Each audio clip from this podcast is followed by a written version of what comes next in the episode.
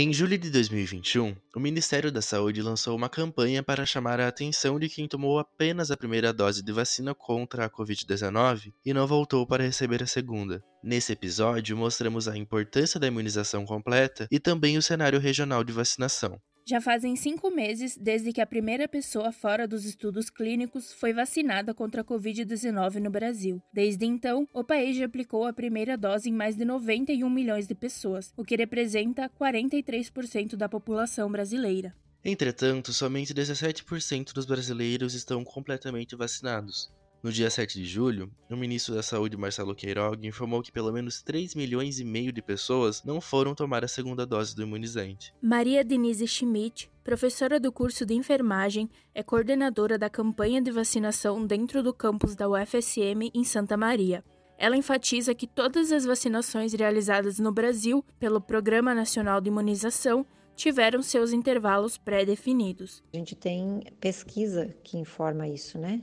Quais, quais vacinas a gente precisa fazer quais os intervalos que elas têm que ter e quantas doses elas garantem a proteção, a melhor eficácia de proteção. Com a da Covid não foi diferente. Segundo a Anvisa, a pessoa que não completa o esquema vacinal fica mais vulnerável à infecção do que aquela que recebeu as duas doses. Além de se expor ao risco de ser contaminado e adoecer, esse indivíduo não ajuda a controlar a circulação e pode favorecer o surgimento de versões ainda mais resistentes do coronavírus. Schmidt esclarece também que, com o sistema vacinal completo, os imunizantes apresentam um aumento expressivo em sua efetividade.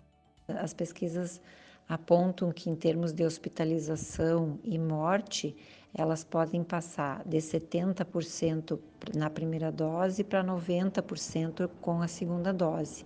78 né, a 92%, dependendo da variante. Né? A Delta, por exemplo, com a vacina da Pfizer, ela passa de 94 com a primeira dose para 96 com a segunda dose, segundo uma pesquisa do Reino Unido. A AstraZeneca da Oxford passa de 71 com a primeira dose para 92% de efetividade com a segunda dose para a variante Delta. Então, a gente tem aí uma justificativa bem plausível de uh, realizarmos né, a segunda dose, qualquer vacina que tenha sido recebida pelas pessoas que foram contempladas até o momento. A Universidade Federal de Santa Maria tem papel ativo na vacinação do município de Santa Maria com voluntários dos cursos da área da saúde. A cidade, na região central do estado, conta atualmente com mais de 152 mil pessoas vacinadas com a primeira dose, 59 mil com a segunda e mais 6 mil imunizadas com dose única. Temos aí um percentual menos de é, 30% por aí, né? Em termos de segunda dose atingida. É claro que nem todo mundo chegou ainda já no, no período de fazer a segunda dose, mas o município tem feito sim várias campanhas para incentivar.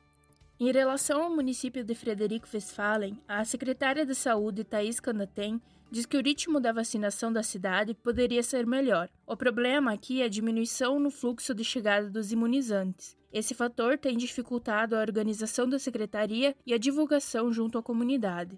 Lideranças municipais chegaram a estimar que toda a população de Frederico Westphalen com mais de 18 anos poderia receber a primeira dose da vacina contra a Covid-19 até o final do mês de julho. Porém, segundo a secretária, no momento atual é temeroso realizar alguma previsão. Na última semana, sete capitais brasileiras suspenderam a aplicação da primeira dose da vacina contra a Covid-19 por falta de doses, mesmo com mais de 13 milhões de doses disponíveis para distribuição aos estados, de acordo com as pautas da distribuição do Ministério de Saúde. Rio de Janeiro, Salvador, João Pessoa, Maceió, Florianópolis, Belém e Campo Grande. O motivo? O atraso na entrega de novos lotes pelo Ministério da Saúde. Como já foi destacado pelos especialistas no episódio em que falamos sobre a importância da vacina, a imunização é a única forma de combater a pandemia do novo coronavírus. Para isso, é necessário que pelo menos 70% da população esteja completamente vacinada. Só então será possível flexibilizar as medidas de segurança como outros países estão fazendo.